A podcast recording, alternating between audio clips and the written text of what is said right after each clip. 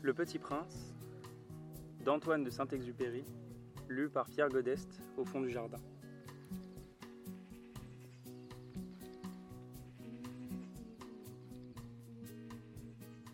Chapitre 11 La seconde planète était habitée par un vaniteux. Ah Voilà la visite d'un admirateur s'écria de loin le vaniteux dès qu'il aperçut le petit prince. Car pour les vaniteux, les autres hommes sont des admirateurs. Bonjour, dit le petit prince. Vous avez un drôle de chapeau. C'est pour saluer, lui dit répondit le vaniteux. C'est pour saluer quand on m'acclame. Malheureusement, il ne passe jamais personne par ici. Ah oui, dit le petit prince, qui ne comprit pas. Frappe tes mains l'une contre l'autre, conseilla donc le vaniteux. Le petit prince frappa ses mains l'une contre l'autre. Le vaniteux salua modestement en soulevant son chapeau. Ça, c'est plus amusant que la visite au roi, se dit en lui-même le petit prince. Et il recommença de frapper ses mains l'une contre l'autre. Le vaniteux recommença de saluer en soulevant son chapeau. Après cinq minutes d'exercice, le petit prince se fatigua de la monotonie du jeu. Et pour que le chapeau tombe, demanda-t-il, que faut-il faire? Mais le vaniteux ne l'entendit pas. Les vaniteux n'entendent jamais que les louanges. Est-ce que tu m'admires vraiment beaucoup? demanda-t-il au petit prince. Qu'est-ce que signifie admirer Admirer signifie reconnaître que je suis l'homme le plus beau, le mieux habillé, le plus riche et le plus intelligent de la planète. Mais tu es seul sur ta planète. Fais-moi ce plaisir, admire-moi quand même. Je t'admire, dit le petit prince en haussant un peu les épaules. Mais en quoi cela peut-il bien t'intéresser? Et le petit prince s'en fut. Les grandes personnes sont décidément bien bizarres, se dit-il simplement lui-même durant son voyage. Chapitre 12 La planète suivante était habitée par un buveur. Cette visite fut très courte, mais elle plongea le petit prince dans une grande mélancolie. Que fais-tu là? dit-il au buveur, qu'il trouva installé en silence devant une collection de bouteilles vides et une collection de bouteilles pleines. Je bois, répondit le buveur d'un air lugubre. Pourquoi bois-tu? lui demanda le petit prince. Pour oublier, répondit le buveur. Pour oublier quoi? s'enquit le petit prince qui déjà le plaignait. Pour oublier que j'ai honte, avoua le buveur en baissant la tête. Honte de quoi? s'informa le petit prince qui désirait le secourir. Honte de boire, acheva le buveur qui s'enferma définitivement dans le silence. Et le petit prince s'en fut perplexe. Les grandes personnes sont décidément très très bizarres, se disait-il en lui-même durant le voyage. Chapitre 13 La quatrième planète était celle du businessman. Cet homme était si occupé qu'il ne leva même pas la tête à l'arrivée du petit prince. Bonjour, lui dit celui-ci. Votre cigarette est éteinte.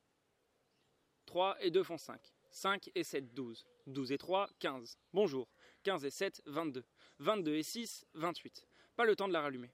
Vingt-six et cinq, trente et un. Ouf. Ça fait donc cinq cent un millions six cent vingt-deux mille sept cent trente et un. 500 millions de quoi? Tu es toujours là 500 millions de... Je ne sais plus. J'ai tellement de travail. Je suis sérieux, moi. Je ne m'amuse pas à des balivernes. 2 et 5, 7. 500 millions de quoi? répéta le petit prince, qui jamais de sa vie n'avait renoncé à une question, une fois qu'il l'avait posée. Le businessman leva la tête. Depuis 54 ans que j'habite cette planète-ci, je n'ai été dérangé que trois fois. La première fois, ça a été il y a 22 ans, par un hanneton qui était tombé Dieu sait où. Il répandait un bruit épouvantable, et j'ai fait quatre erreurs dans une addition. La seconde fois, ça a été il y a 11 ans, par une crise de rhumatisme. Je manque d'exercice. Je n'ai pas le temps de flâner. Je suis sérieux, moi. La troisième fois, la voici. Je disais donc 501 millions. Millions de quoi? Le businessman comprit qu'il n'était point d'espoir de paix. Millions de ces petites choses que l'on voit quelquefois dans le ciel. Des mouches Mais non, des petites choses qui brillent. Des abeilles Mais non. Des petites choses dorées qui font rêvasser les fainéants. Mais je suis sérieux, moi. Je n'ai pas le temps de rêvasser. Ah Des étoiles C'est bien ça. Des étoiles. Et que fais-tu de 500 millions d'étoiles? 501 millions 622 731. Je suis sérieux, moi. Je suis précis. Et que fais-tu de ces étoiles? Ce que j'en fais? Oui, rien. Je les possède. Tu possèdes les étoiles? Oui. Mais j'ai déjà vu un roi qui. Les rois ne possèdent pas, ils règnent sur. C'est très différent. Et à quoi cela te sert-il de posséder les étoiles? Ça me sert à être riche. Et à quoi cela te sert-il d'être riche? À acheter d'autres étoiles, si quelqu'un en trouve. Celui-là se dit en lui-même le petit prince, il raisonne un peu comme mon ivrogne. Cependant, il posa encore des questions. Comment peut-on posséder les étoiles? À qui sont-elles? riposta grincheusement le businessman. Je ne sais pas, à personne. Mais elles sont à moi, car j'y ai pensé le premier. Ça suffit? Bien sûr. Quand tu trouves un diamant qui n'est à personne, il est à toi. Quand tu trouves une île qui n'est à personne, elle est à toi. Quand tu as une idée le premier, tu l'as fait breveter, elle est à toi. Et moi je possède les étoiles, puisque jamais personne avant moi n'a songé à les posséder. Ça c'est vrai, dit le petit prince. Et qu'en fais-tu? Je les gère, je les compte et je les recompte, dit le businessman. C'est difficile, mais je suis un homme sérieux. Le petit prince n'était pas satisfait encore. Moi, si je possède un foulard, je puis le mettre autour de mon cou et l'emporter. Moi, si je possède une fleur, je puis cueillir ma fleur et l'emporter. Mais tu ne peux pas cueillir les étoiles. Non. Mais je puis les placer en banque. Qu'est-ce que ça veut dire? Ça veut dire que j'écris sur un petit papier le nombre de mes étoiles, et puis j'enferme à clé ce papier là dans un tiroir. Et c'est tout? Ça suffit. C'est amusant, pensa le petit prince. C'est assez poétique, mais ce n'est pas très sérieux. Le petit prince avait sur les choses sérieuses des idées très différentes des idées des grandes personnes. Moi, dit-il encore, je possède une fleur que j'arrose tous les jours. Je possède trois volcans que je ramène toutes les semaines, car je ramène aussi celui qui est éteint. On ne sait jamais.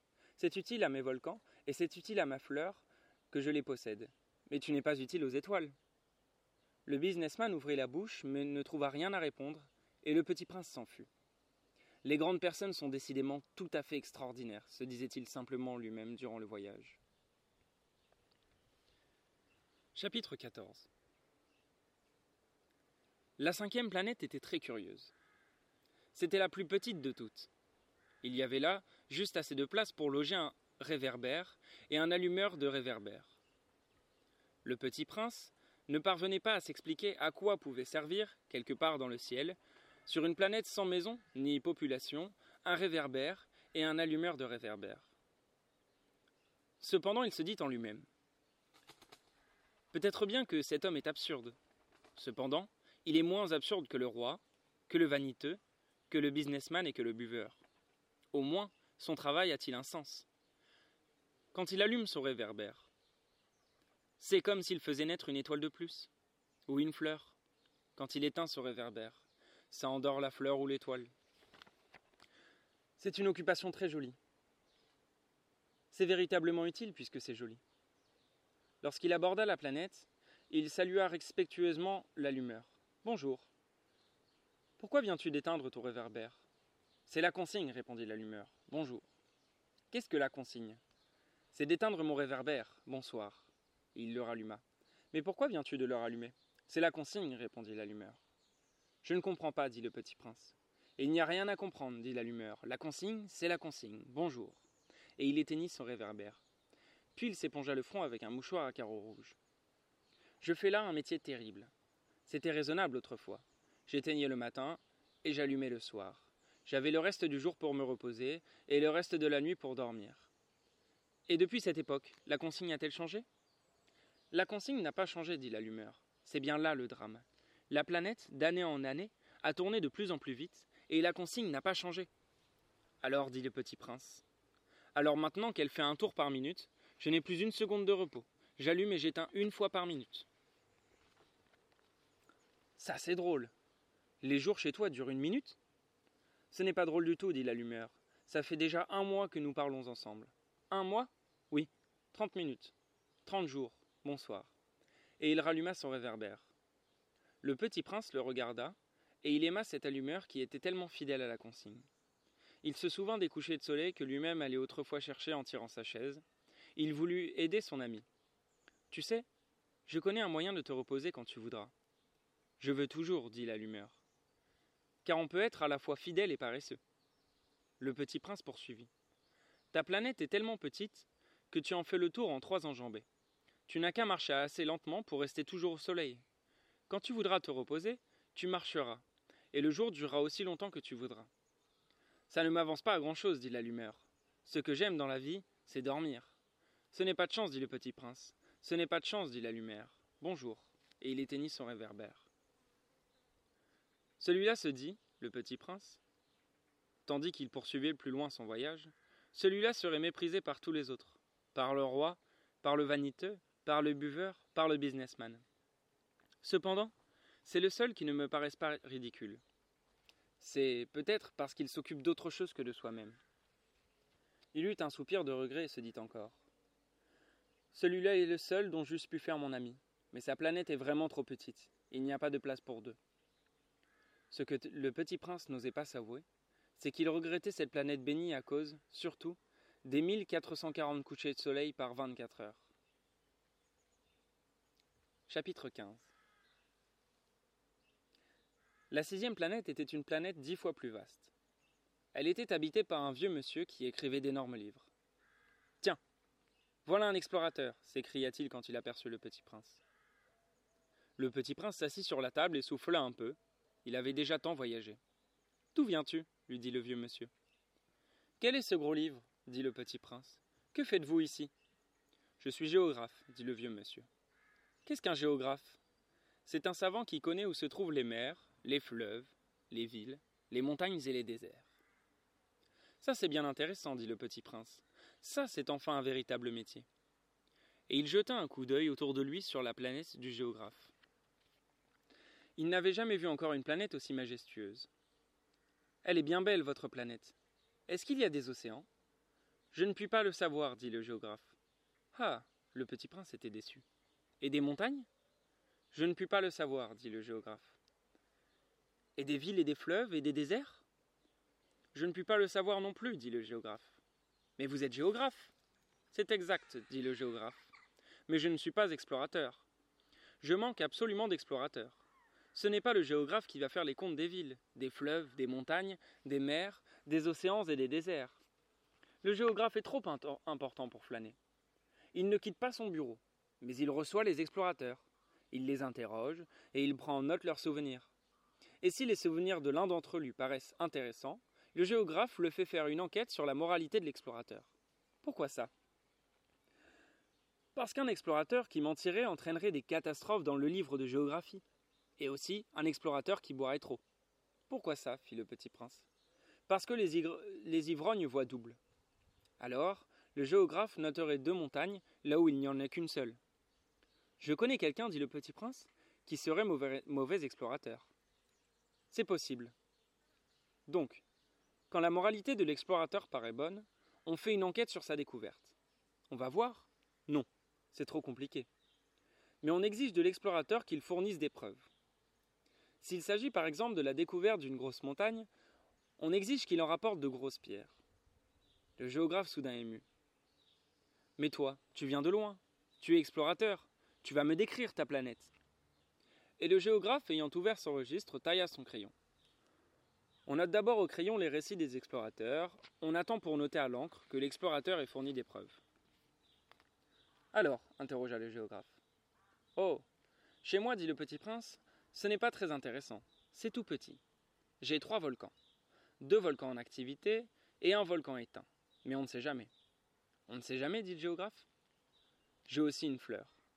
Nous ne notons pas les fleurs, dit le géographe. Pourquoi ça? C'est le plus joli. Parce que les fleurs sont éphémères. Qu'est-ce que signifie éphémère? Les géographies, dit le géographe, sont les livres les plus sérieux de tous les livres. Elles ne se démodent jamais.